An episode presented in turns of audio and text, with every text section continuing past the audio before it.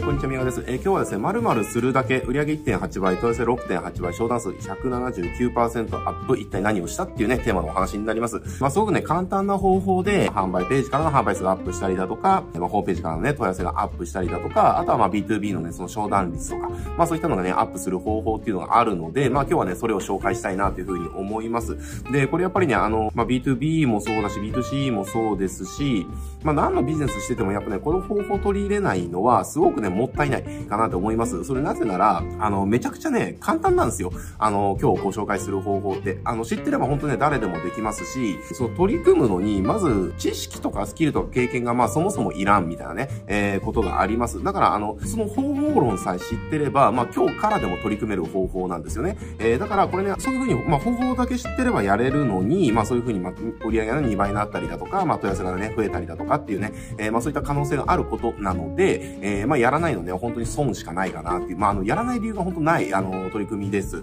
えー、なのでね、これまああの、答えを聞いたら、あ、それかっていうふうに多分ね、あの、皆さんご存知だと思うんですよね。ご存知だと思うんだけれども、ただ、じゃあ実際どれだけの人がどこまでやってるかっていうと、えー、実はね、そんなにやってないんですよね。残念ながら。知識ではおそらくほとんどの人が、これをやればいいっていうのは分かってる、知ってることなんですよ。だけれども、なぜか、あの、そんなに力をやってない。えー、ね、すごくね、あの、もったいないっていうかな、んかこう、東大元暮らしじゃないけれども、なんかこう、売り上げ上げるのにもうすんごい遠くのね、あの、険しい山登んなきゃ売り上げ上がんないみたいな感じにみんな思い込んで、なんかそのためにね、必死に頑張るんだけれども、でも売り上げ上げるためには、こう、足元見たら、あ、なんだ、これ、これでいいじゃんみたいなものがゴロゴロ転がってるわけですよ。実は足元見て、ちょっとしゃがんで拾い上げればですね、もうそれで売り上げ上がるみたいな、それで簡単なね、方法なんでね、えーぜひ実践してほしいなというふうに思っております。じゃあ実際何なのかっていうところですね、その方法ですね、結論から申し上げていきますとですね、えーもうお客さんの声使いましょうよっていう話ですね。あの、お客の声を使うっていうところです。何でしょうね、もうこれ、セールスとか集客とかマーケとかって、まあ基本的にやっぱりお客の声を使うか使わないかで、やっぱり成果ってすごく変わってくるわけですよね。で、まあ冒頭で言ったその成果の事例のやつとかもそうなんですけれども、あの、うちで、えっと、あるね、えっと、キャンペーンの時ですね、まあある講座のやつを、えーまあその講座を売る時の LP ですね、えーセールスレター、セールスレターにお客さんの声を入れるバージョンと入れないバージョンでテストした。えーで、その時の結果の差が1.8倍でした。えっ、と、つまり、全く同じ商品、全く同じ開催日時、で、全く同じオファー、全く同じコピーですね。全く同じリストに全く同じメールで案内してる。で、セールスレターの中にお客さんの声があるかないかの違いだけですね。えーまあ、これで売上に1.8倍の差が出たわけですね。えーだからこれ、この数字聞いたら、他のことで本当何も変えてないんですよ。商品も変えてないしね、あの、売価も変えてないし、セールスレターの他の部分とかってもう一文字も変えてないわけですね。まあ、それにも関わらずお客さんの声を追加したセールスレターと、えー追加してないセールスレターで1.8倍も違うわけですから、これね、まあ、セールスライターとかコピーライターとかからしたら、その、なんでしょうね、コピーを変えて制約率1.8倍にしましょうっていうのも、かなり大変だということもわかると思うんですよね。えーだけれどそんなことしなくても、お客さんの声をちゃんと効果的にね、追加するだけで、こんだけ売り上げってのは変わるわけですから、もうやらない理由って絶対ないじゃないですか。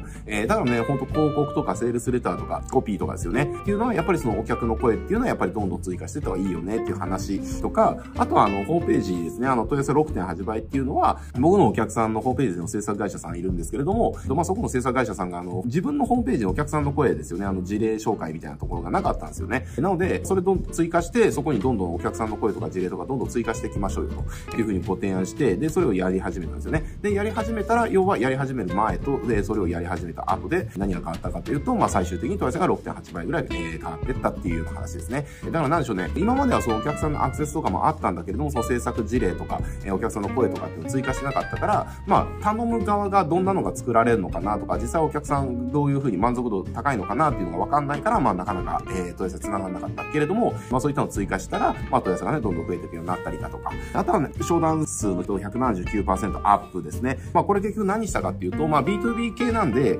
まあ、何がしかでこう、連絡先をね、仕入れて、で、そこの連絡先に対して、まあ、営業がメールしますよね。問い合わせありがとうございますとか、えー今日は何とかのね、えっ、と、展示会とかで、えーご挨拶させていただきました。何々何々です、みたいな感じで、まあ、えっ、と、挨拶のメールを送ると。えーで、その時に、やっぱり営業ってその商談アポが欲しいから、まあ、アポ獲得のための、まあ、メールって出し出すじゃないですか。えーで、そこに要は、自分の、えっ、と、自己紹介の動画ですね。要は、お客様の声みたいな自己紹介の動画と、あとは、自社の商品を使って、えっ、ー、と、まあ、こういう風な風になってますっていうのを、えっ、と、お客さんの声で撮った動画ですね。えー、まあ、それを添付したことによって、まあ、商談数が、えっ、と、メール、メールにね、それを添付しただけで、まあ、商談数が179%アップしたみたいな話です。なので、あの、これ結局難しいこと何一つやってないわけですね。お客さんに、あの、うちの商品使ってどうでしたかとかって、まあ、そういった声、えー、ですよね。取らせてもらって、で、それを、要はセールスページだとか、ホームページだとか、メールだとかね、そういったとこに貼り付けて、えっ、と、エンドユーザーさんが見れるような状態にしてたっていうだけの話です。こんな簡単な方法で、その売り上げが2倍になるだとか、問い合わせがその何倍になるだとかっていう可能性がある施策ってそうそうないんですよ。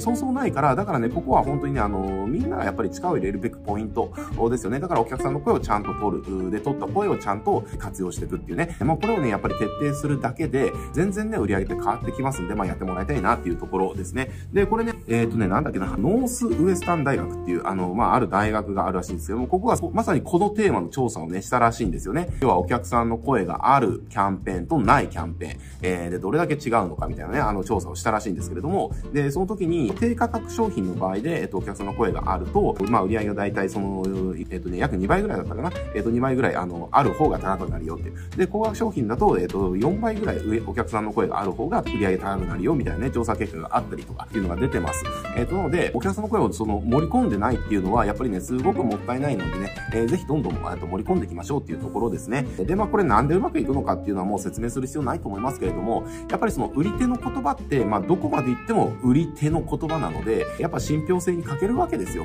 え、だからなんでしょうね。じゃあ、これね、ご覧になられてる、えっ、と、あなたがですね、じゃあ、すごく仲のいい親友から何か商品を勧められたと。お前これね、ちょっとマジでやばいから使ってみみたいな感じで、あのー、すごい親友からこう勧められたら、え、そんなにいいのっていう、じゃあ今度買ってみるわ、みたいな感じで普通くなると思うんですよね。えー、例えばこれが売り手から、え、これはね、これを、えっ、ー、と、何々するだけでこんな風になるんですよ。さらにこんなことも、えっ、と、しかもこんなことも、みたいなね、言われても、うん、まあでも、売てもね、みたいな感じで、ちょっと疑いの気持ちが入ると思うんですけど、でもそれが親友から言われたらすぐ信じちゃうみたいなね。えー、だからまあこういった、なんでしょうね、あの、信憑性とか、信頼性とかね、えー、そこがやっぱり違うわけですね。同じベネフィットを、えっ、ー、と、言われたとしても。だからこれ誰から言われるかで、その言われたベネフィットを信じれるか信じられないかって全然変わってくるじゃないですか。だからまあそういったところでね、やっぱりお客の声っていうのは、その第三者の声っていうのは、売り手の言葉のね、もう何倍、何十倍、何千倍もパワフルな、えー、言葉になってきますので、まあどんどんどんどんね、あの、お客さんの声取らせてもらって、それをセールスメッセージの中に追加していくね。まあこれやっていくだけで、売り上げっていうのはもう簡単にに上がるようになってきますんで、まあぜひ、あの、実践してみてください。